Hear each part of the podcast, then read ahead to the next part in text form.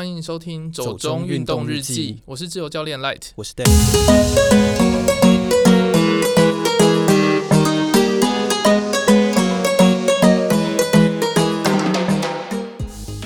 法国自由潜水选手 Arnaud Girard 用三分二十四秒的时间，完成了一百一十二米深潜，打破了世界纪录。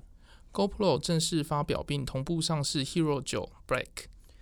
呃，其实讲到这个法国自由潜水选手啊，我觉得还蛮有意思的，因为我们之前也访问过杨梅嘛，对，那他也是有去参加这种世界自由潜水的比赛。嗯，Arnaud Girard 我觉得他真的是蛮特别，因为呃，他是法国人，他的潜水经历其实是跟着爸爸一起，是从七岁的时候和爸爸下海去捕鱼。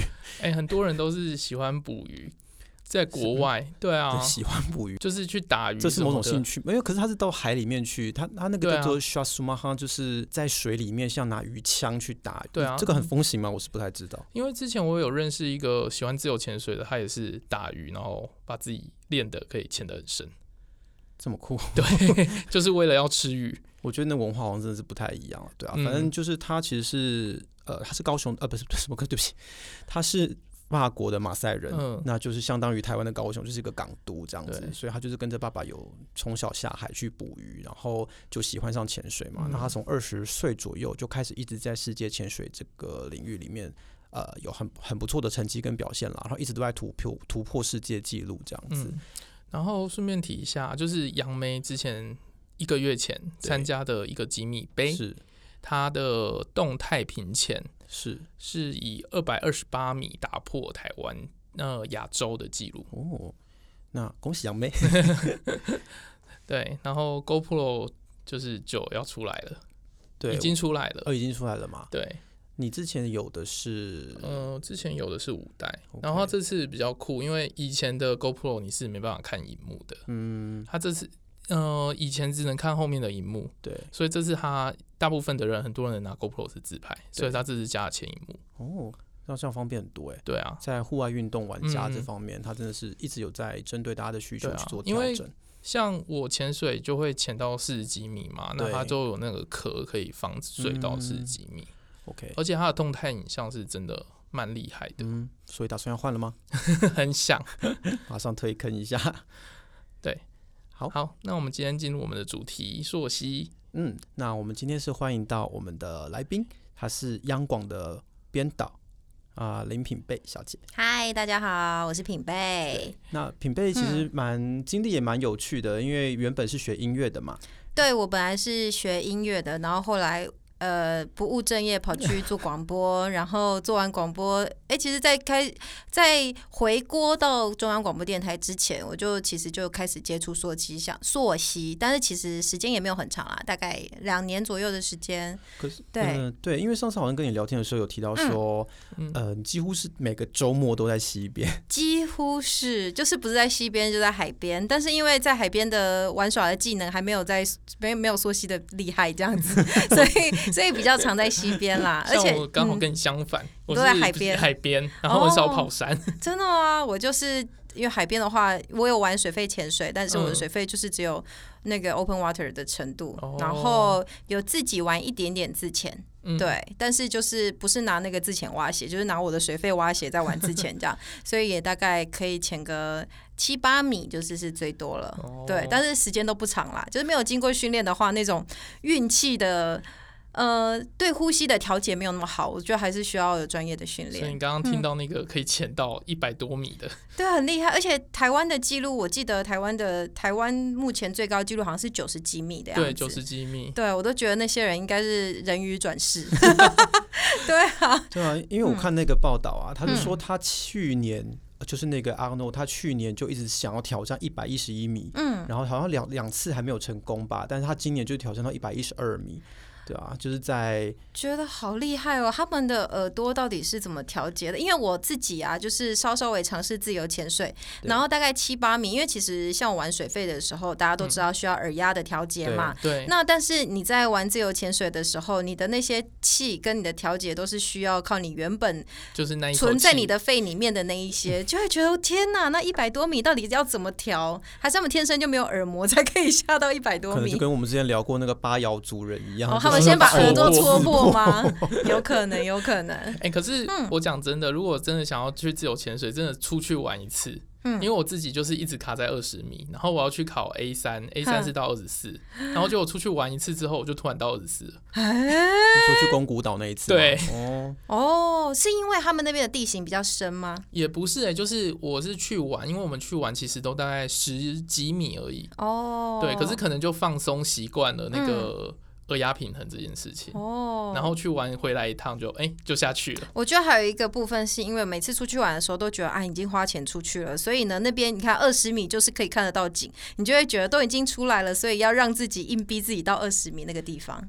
就会有一个程度，有一个阶段性的目标。真的好常听到这种很实际的理由，因为可能不管是访问或是跟朋友聊天啊，嗯，然后都会想说，哎，你们为什么会有办法达到某种成就或达到某种程度？嗯，然后很多人说，啊，因为钱都花了。对，真的，我以前啊，就是有就是帮忙朋友，就是带那个溯溪团这样子。嗯，然后因为通常带商业的溯溪团，他们很多都是新手上路。对。然后那些新手的客人呢，他们有时候，比如说我们这一次的关卡是，呃，你可能要跳一个七米的瀑布，或者是你可能。要垂降个十米的一个岩壁这样子，然后很多人就是他可能平常没有这种，就是在有一点高度的那一种悬空感、空滞空感，所以他们会觉得说：天啊，要从这边呃垂降下去，即便你有一条绳子，你还是会觉得很害怕。然后这时候你们就要用一些话术告诉他们说。你今天身上最贵的装备就是你身上这条腰带，你都已经背了它背一整天，你花了两千块钱，大概有一千多块是投资在这上面，你确定你不要下去吗？他们就会觉得说，嗯，对，钱都花了，而且又有教练，然后又有绳子，又有确保，那好像应该要下去一下。就很多人就会因为这样子突破自己人生另外一个阶段。我觉得这种现实理由真的是蛮好用的，欸，对啊，对啊，真的，因为我第一次去溯溪的时候啊，嗯、也是被。半片半旧的就下去了，什么什么意思？因为很多人不敢跳水，嗯、然后。但是教练就会用一些话术告诉他：“我告诉你，你今天来到这边，这个高度的这个水准，你从这边跳下去，即便你就是像你自己，如果出去外面玩，没有教练帮你做确保跟戒护的话，你根本不可能跳这个地方的水。那你都来到这边了，你都愿意花钱来体验这个行程了，然后这样子的跳水，你竟然不敢参加，你不会觉得你的生命当中在经历今天这个溯溪行程的时候缺少了一点什么吗？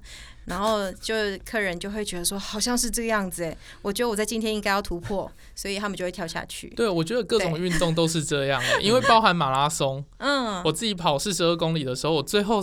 跑到三十我真的不行了，我就想说啊，不管了，一定要拿到那个浴巾，一定要拿到那个奖牌，那是我花钱来的。真的，我曾经有一个朋友啊，他去参加名古屋马拉松，非常有名嘛，嗯、就是他一定要抽签，然后签又很难抽，嗯、然后很多女生趋之若鹜，是因为他的那个呃完赛礼是 Tiffany 的项链还是手链？我忘记了。项链就是银饰哦，这么厉害。对，对，然后我一个朋友呢，他是他是我的学妹，弹琵琶的，嗯，他平常根本也不喜欢运动，对，可是他。他那一次呢，因为他姐姐有在跑马拉松，然后他也。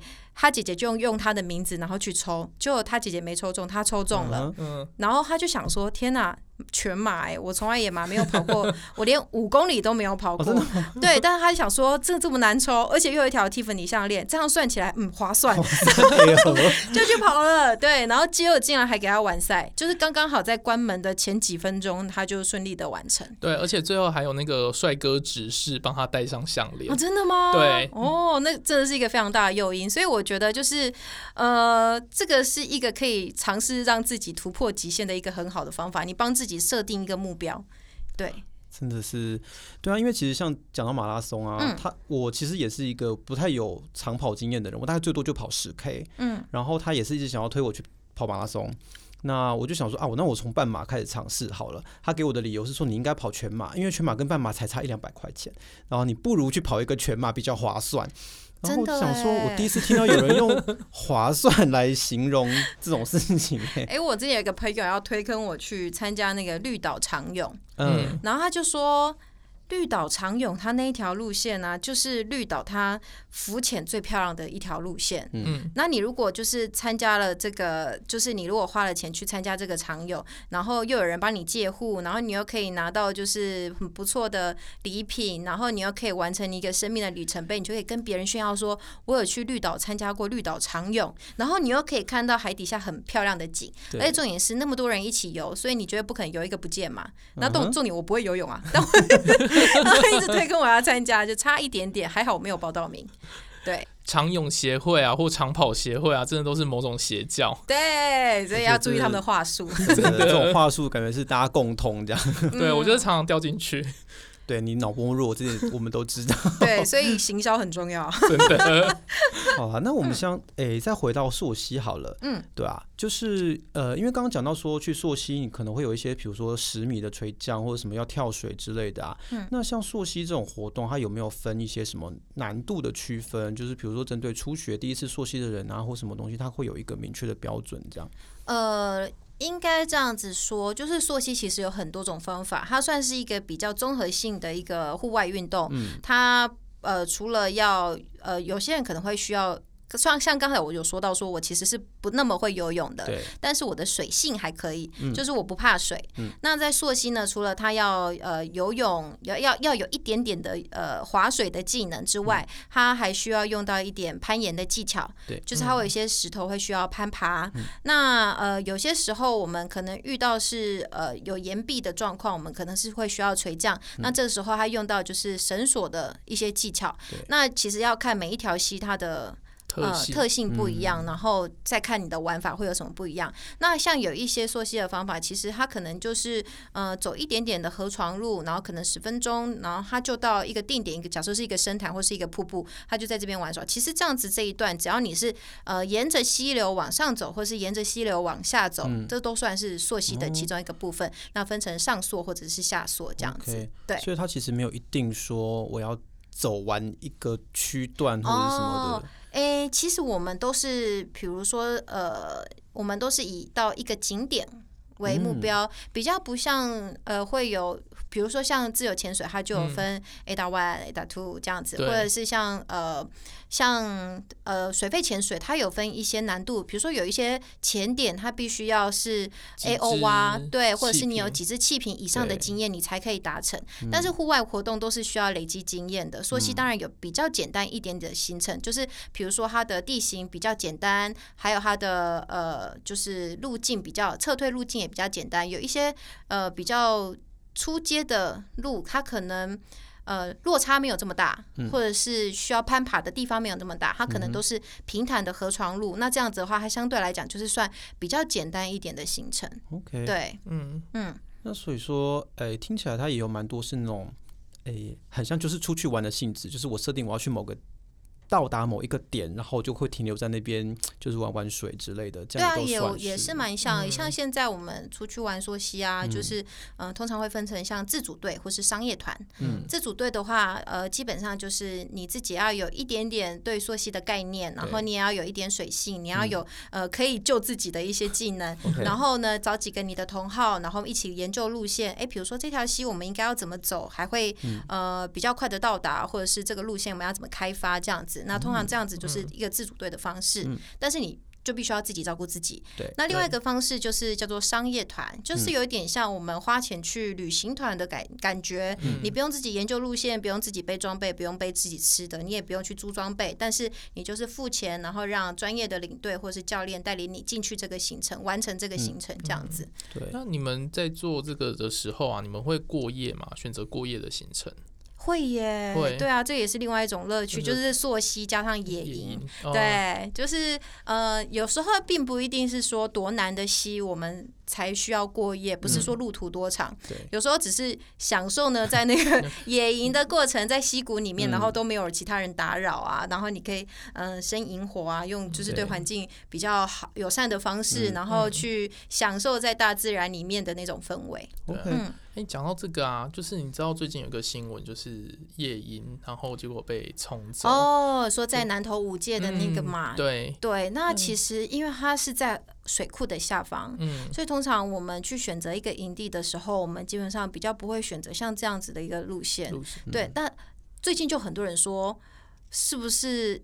所有的河床都不要在上面扎营，嗯。嗯、但是其实河床也有分啊，因为台湾有主流有支流，那有些时候我们去溯的溪，它其实不是在主流上，基本上主流那个水流量太大，而且呃它的变化也比较大，嗯、所以基本上我们溯溪的话比较少会选择溯主流，我们都会溯支流，嗯、支流。而且再来就是主流啊，它因为都是进水量比较大，所以嗯。呃它的地形的变化可能没有支流这么多，地形可能、嗯、呃支流它可能会有一些高低落差的变化，所以你比较容易可以看到一些瀑布啊，或是深潭之类的。嗯、那主流很多它都是很宽大的河床。嗯、那当呃水就是下雨的时候，主流除了它自己它自己的呃雨水的累积之外，还有所有支流汇进去的水，那当然它的水量会一下子会变变化到很大，也可能在几分钟的时间它就一下子就变化了。那但是支流的话，那相对来讲它的呃水量变化不会这么大。那我们我们出去要溯溪的话，我们就会选择在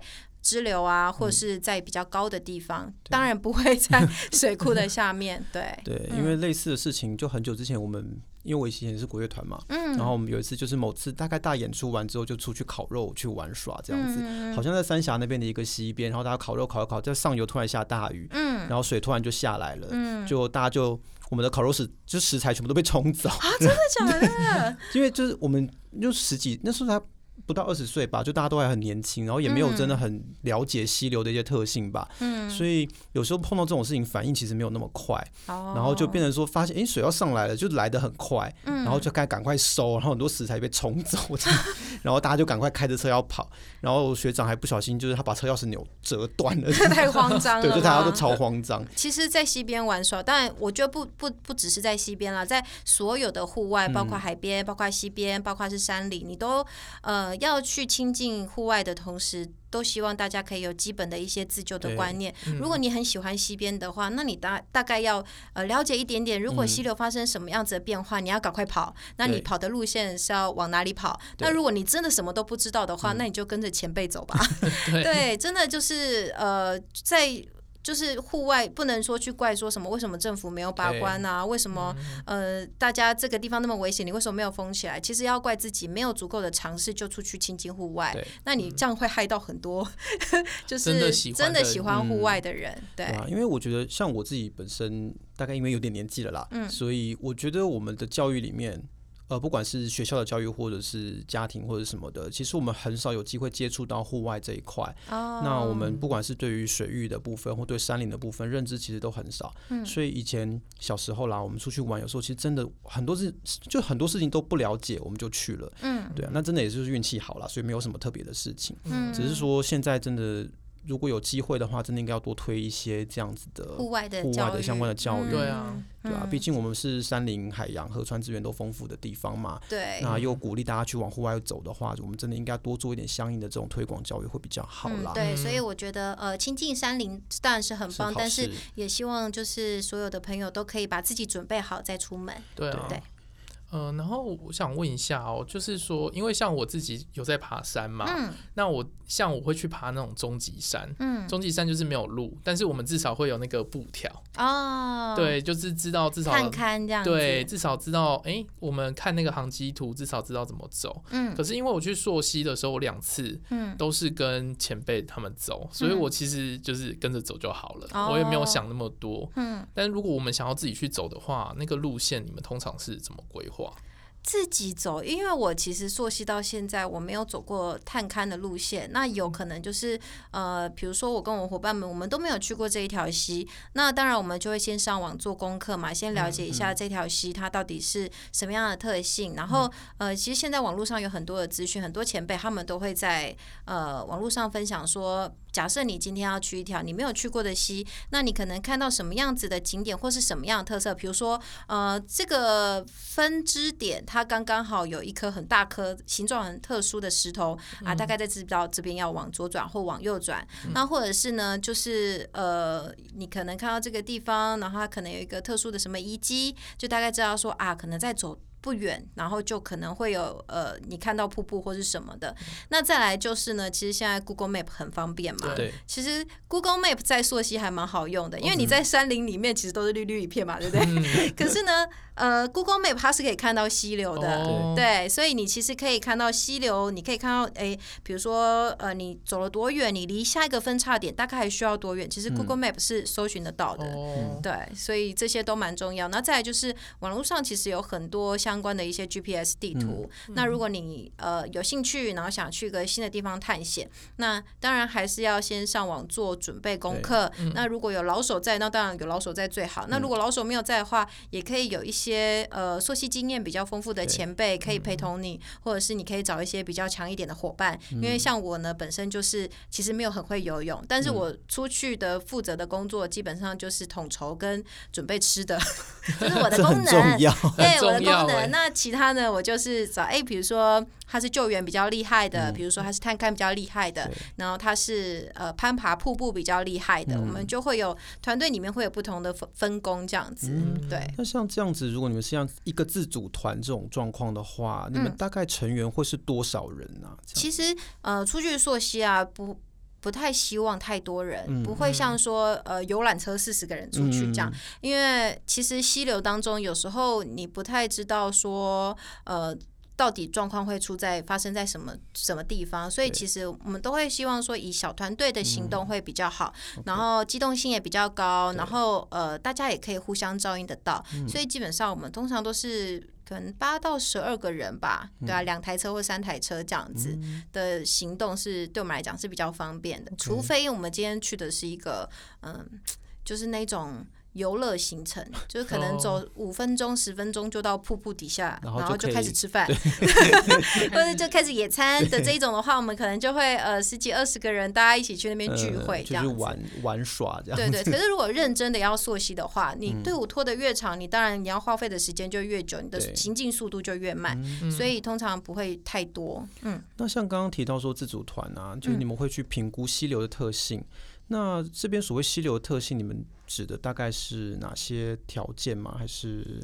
呃，评估溪流的特性，其实应该就是看说哪一条溪它的有什么特点比较好玩。对有些溪啊，它可能就是呃河床比较平坦一点，嗯、所以它可能没有深潭，没有呃跳水的地方，嗯、可能也没有所谓的瀑布的一个景观。对那像这样子，我们就会觉得嗯，好像没有那么好玩。嗯，对。那呃，如果有一些溪流它是有一些落差的，那它可能可以玩滑瀑啊，可以玩跳水，嗯、或者是可以在深潭玩一些，比如说。说呃，最近不是很多人会喜欢去户外拍完美照吗？对。然后深潭的景色呢，就是哎，还蛮适合拍完美照的。瀑布也是。那我们就会看呃，这个路线是不是哎玩玩的东西多不多？这样。像其实每一条溪流都有它自己不同的特色。有的溪流我们可能去那边，我们就是要玩大滑瀑。那有的我们可能就是要去深潭旁边，然后就是。感受那个深潭的那种宁静，然后可以去那边游泳，然后拍完美照。哦、对，大概就是像这样子。所以其实没有说哪一条溪流比较好玩或比较不好玩，就每一条溪都有它好玩的地方。对啊，我个人就是比较喜欢玩滑瀑的那种。不是完美照吗？不是。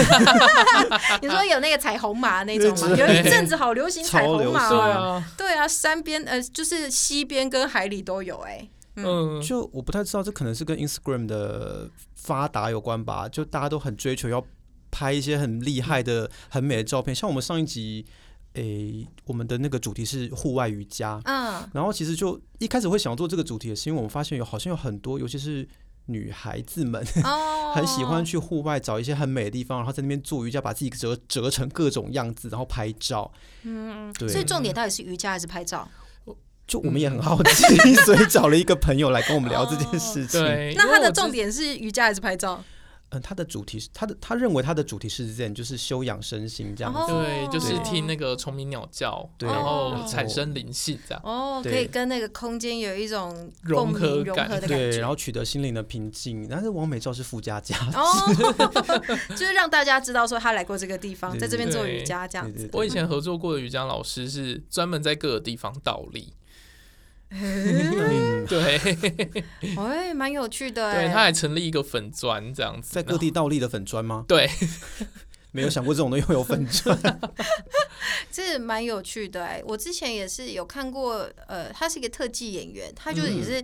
骑摩托车环岛，然后在各个地方倒立，但是他是在他的摩托车上面倒立，倒立对，他就可能骑骑骑骑到呃彰化的田边，然后就在摩托车上面倒立，然后或是骑骑骑到呃可能高雄的海边啊，采蚵人家，他就在那个科田那边倒立这样子。这也是一种就是杂技形式，对，他算他记录生活的一个方式。那溯溪有什么就是特别就是固定会去做的事情吗？就是是拍照，就是我到这里我一定要做一件什么事这样。嗯，像像爬山就是一定会跟山顶嘛，你如果捡了山头，哦、对，嗯、然后像呃去潜水，你一定会想办法在水中拍照嘛。那溯溪的话。其实也差不多，也差不多，就是你可能哎，比如说这条溪，它最著名的景点就是这个大花瀑，所以很多人就会想说，那我就在这个花瀑拍一个照片或拍一个影片，或者是呢，这条溪它最漂亮的就是这个峡谷，然后就很多人就会在这个峡谷拍一张打卡，就表示说，哎，我到此一游了这样子。那只是溪谷当中比较不会像山顶有那个三角点，嗯，对，那溪谷当中就是会有一些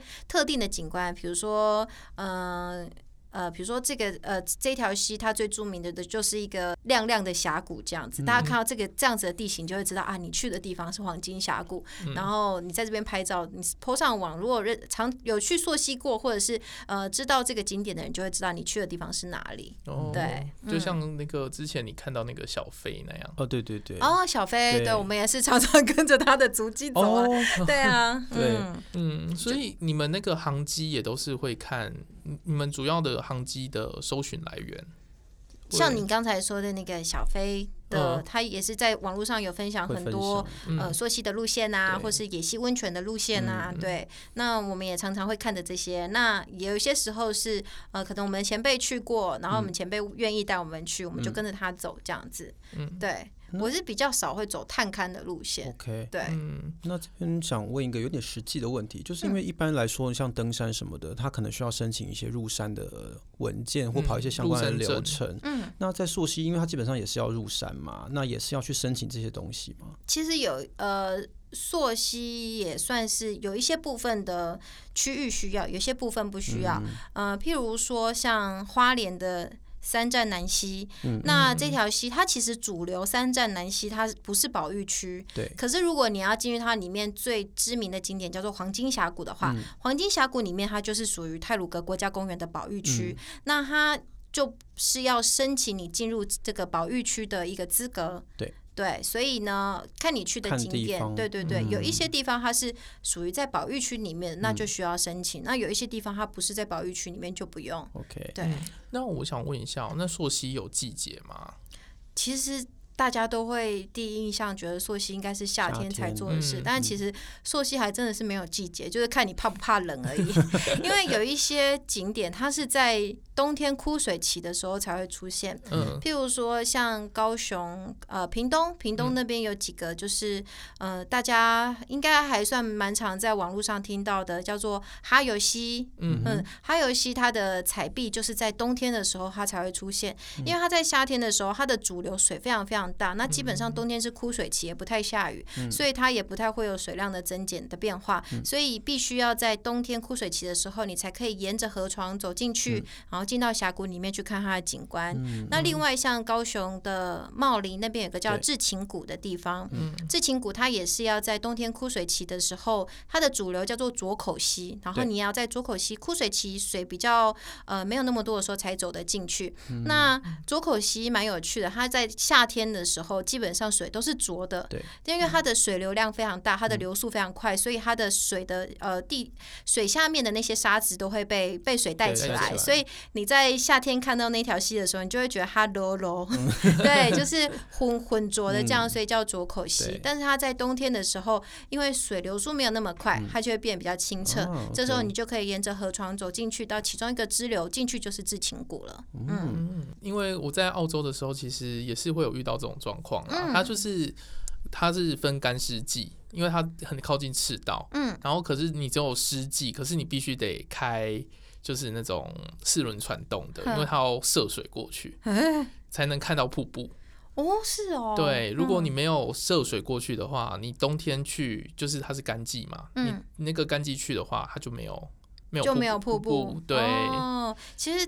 呃，台湾南部还蛮多这一类的地方，嗯嗯、北部因为呃大概九月十月就开始冷了，所以溯溪的人也就比较少一点点了。嗯、但南部就真的到夏天，像我之前还在高雄工作的时候，我到呃十二月一月都还在溯溪。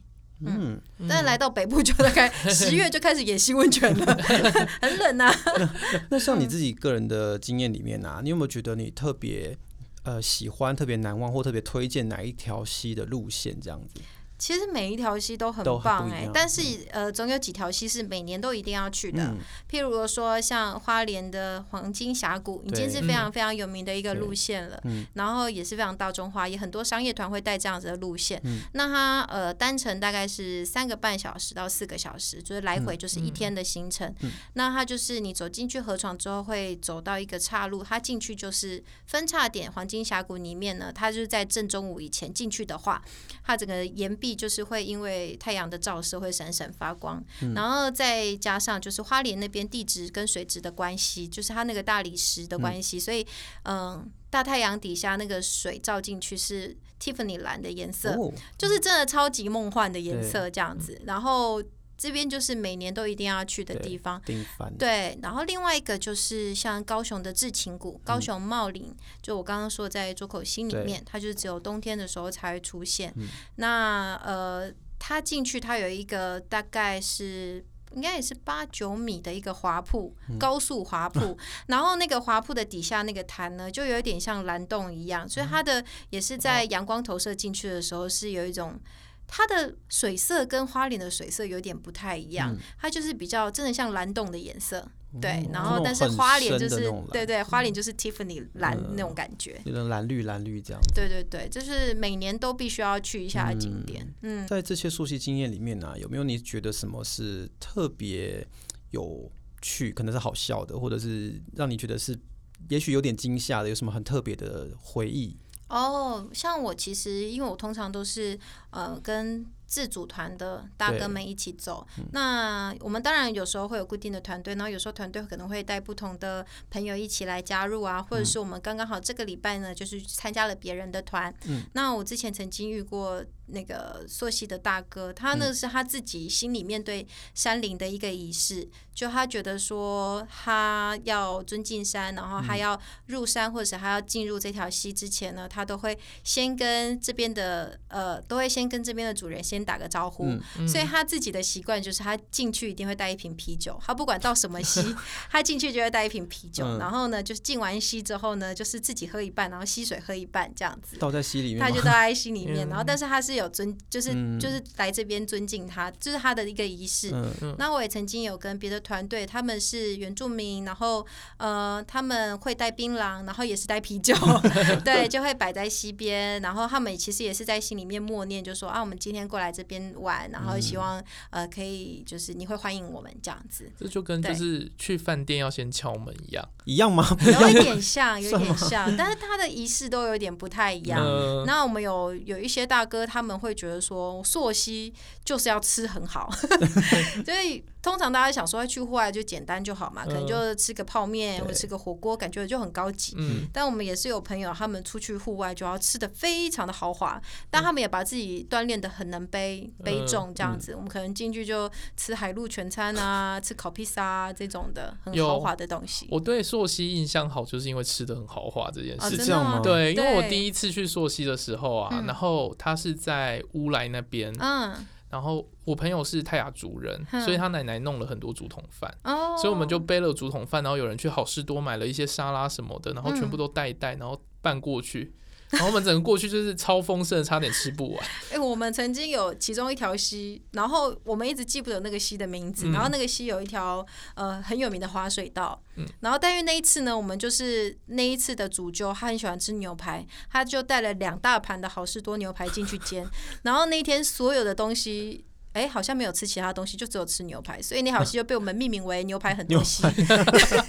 就是吃过那条溪之后呢，就我们大概有半个月不敢吃牛排，太可怕了。但是就每个人的风格啊，有人喜欢在里面吃的很豪华，但有一些朋友他们会觉得说，我们进去这条溪，我们就是要享受这里的山林、这里的景色，不一定要吃到这么豪华。嗯，对。那刚刚你有说你都是准备食物的，嗯、那你本身都会准备什么样的食物进去？其实不一定哎、欸，有时候有时候也是准备很花俏，像在溪谷里面烤披萨，这是我的。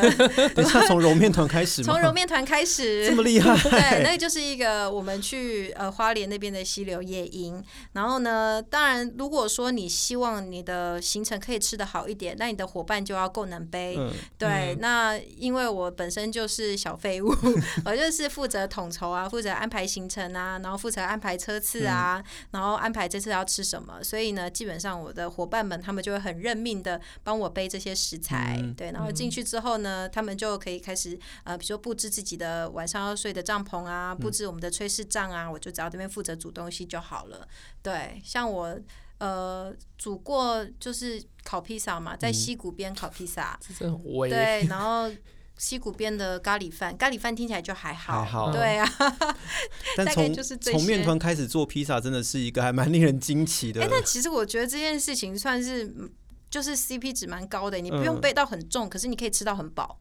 因为面粉很轻啊，然后你进去之后，你再揉面，因为水也是水水只要量好就好嘛。对，啊，所以就觉得哎、欸，还蛮划算，不用背到很重就可以吃到很好。一公斤的面粉就可以做很多。对啊，然后我们最近就有在开发一些户外可以吃的很好的一些菜单，譬如说，呃，早餐吃蛙桂。蛙桂，蛙桂，因为、大家都会带自己的碗嘛。然后现在蛙桂有在卖那种蛙桂粉，你就只要调一调，然后蒸装进去蒸，对，蒸好就好了，对。但是有时候吃太好会容易东西被偷走。我们就曾经在西边，就我们带了那种冰卤味要进去当早餐，冰卤味当早餐，对，吃的很豪华。然后就早上起床就诶，冰卤味不见了，对，不知道是被人拿走还是被食物被被动物就是拿走就不知道了。对，哎、欸，真的是要开发一个那个菜单写在网络上，哎，真的供大家参考。我还算是没有那么厉害的峡谷厨神。我们有一个朋友，他真的超厉害，有煮过什么砂锅鱼头啊，然后去溪谷一定都煮六菜一汤。然后有一次我们跟他出去只有三菜一汤，他还跟我们道歉，不好意思，坚持不好。对，听起来好奢华哦。对啊，我发现就是溯溪真的是比起其他运动都什么的。哎、欸，有有一些朋友他们就说你，你你如果在山里面，然后你看他们的背包，你就大概知道他们是玩山还是玩水的。就山派的人，他们都会算的很精简。对，他们有可能走的路线要走四五天，所以他们的食材几份，然后一个人吃几克，嗯、他们都要算得很精简，因为都要自己背进去嘛。嗯、那通常玩水的人，他们都是进去糜烂的，所以他们都会吃的比较 包包都超重。竟然用了“糜烂”这个词，对对。可是我真的就是遇过，就是山友啊，嗯，他们真的是为了走快。我曾经有听过一个，就是说什么只带保利达矿泉水粉，那是什么？就是就是那种粉状的矿那个保利达啊，宝矿力，宝矿力，宝矿力，sorry。对，我想说保利达这样子会上工吗？不是 不是，宝矿力状的太酷了，宝矿力。然后他就是为了要一个礼拜立刻就是挑战最快纪录走完，所以他身上就不带任何食物，只带宝矿力粉。哦，好酷哦！这种就是极限运动，对，很逼自己。对啊，然后我就想说，为什么要这么辛苦？对啊，我想我们都不需要做到这样子。对，我们其实溯溪也算是极限运动的其中一个，只是我们把它玩的很糜烂啊。那我们团的路线就是这样，没关系，糜烂才好玩。对，享受生活嘛，真的，真的，尤其是冬天去泡野溪温泉，我最爱了。对，现在已经快要到野溪温泉季了。我上个礼拜就跑，哎，上礼拜上上礼拜就跑去。先去探看，因为今年其实水量没有那么大嘛，嗯、所以其实有很多温泉，他们都从上一个温泉季一直流到现在，就没有被水淹过，没有被大水淹过。嗯、然后.但是现在这个季节去还是有点热，大概再过一个月吧，嗯，对啊，就差不多了。嗯、那你有什么推荐的野溪温泉吗？嗯？如果是新手啊，你完全都没有去过野溪温泉的话，呃，非常推荐可以去宜兰大同乡。的范范温泉，澎澎温泉啦，它其实是草字头在一个反的那个澎，对，但是很多人就是因为这个美错译的关系，所以把它念成范温范范温泉。但是你不管在网络上打澎澎温泉或是范范温泉，都可以搜寻得到，然后非常的好找。然后我觉得它也是一个溯溪，也不知道应该算是户外运动的入门一个非常好的地方。嗯对，就曾经呢，我的朋友们呢，他们就在讨论说，呃，女朋友不喜欢户外活动怎么办？然后他们就列了一个，就是如何把女朋友训练成户外咖的一个呃指示指南。对对对对对。然后呢，你就可以先从这种可以拍完美照，然后又不用走太远，然后你就可以去享受到台湾的这种山林啊的风光的一个地方。那泛泛温泉大概只要走十五分钟的河床路，而且它的指示非常非常明显。但缺点就是人非常多。嗯，对，嗯。通常这种越易达性越高的，其实人就会越多。对啊，像八烟温泉，就是，嗯，八烟温泉也是人非常多，而且那边已经变成是一个呃，就是温泉游泳池的概念。对，我以前去的时候还可以做三温暖。的，现在已经人太多了。多了。对啊，嗯。不过那个，哎、欸，就是我想说，呃，品贝其实因为就是真的很喜欢溪流嘛，嗯，那所以甚至在为了这个溪流，我们还有做一个节目，对，对，就是那个《野溪之歌》嘛。那这个，因为我们听了一点《野溪之歌》的内容啊，然后发现其实它里面有很多是文化的部分。那想说，我们是不是可以简单的来聊一下《野溪之歌》？像你们选择这些路线的时候，还有你们如何去。呃，它算是有经过一个填调的过程吗？因为我看你们有做像沙运之路这种东西，它其实有些都会牵涉到一些历史或牵涉到一些文化背景的部分啊。那这个东西你们是要另外去做什么样的调查，或者是做什么样的功课，然后帮你们来选择这样的路线吗？嗯，呃，其实《野溪之歌》它最刚开始是我去溯一条溪，叫做河流溪。那河流溪它在泰雅族的族语。念起来叫做它叫做猴子的溪，就是我们知道那个猴子这样。嗯嗯、那呃要去河流溪的路上，它会经过一条古道，就是从南澳古道里面进去，嗯、然后再下去到下水点，然后再从下水点开始往上溯。对。然后那时候呢，沿途就有看到呃古道的一些故事。嗯。那之后才开启想要做就是野溪之歌的这个。念头这样子，那其实台湾有很多溪流，然后每一条溪流其实它在附近都有属于它的人文的故事，所以当初才会想说想要做一个这个关于地景跟人文故事结合的一个单元。那当然每一条溪流你要去考究，就是包括说现在网络上很发达，那再就是呢可以根据当地的一些耆老或者是呃区公所啊，他们可以推荐我们一些呃可以分享的前辈或是长老们可以给我们的一些意见跟一些回馈。那有些时候也会遇到说，哎，这个溪我明明知道他很有名，然后我也知道他的领域是什么，可是真的找不到人可以讲这个戏的故事。嗯我们就曾经有一集是我们去南庄，然后南庄那边有一条叫做丰美溪，那边有一个非常知名的景点叫做神仙谷，它是赛德克巴莱的其中一个场景。嗯嗯 oh, okay. 那我们当初设定的那位访谈对象啊，他后来呢就忘记要访谈了。对，我们就打电话给他，哎，奇怪，怎么都找不到人？然后，但是我们那天已经出差到那边准备要做采访了，然后找不到人怎么办？总不能这么远一趟路空手而回。嗯。然后后来呢，我们就在路边，然后随便拦了一个人，然后但是因为太偏僻又拦不到人，嗯、后来我们就刚刚好去西边旁边有一个卖竹笋汤的大姐，嗯嗯、我们就又去买了一碗竹笋汤之后呢，就开始问她说：“哎，大姐，你是不是这里的人啊？”然后她就说：“哦，对啊，她搬过来这里已经二十几年啦，这样子。嗯”然后后来我们就呃就顺利的访谈到这一位大姐。那有时候呢，会有一些意外的收获，就是反而那一集呢不是。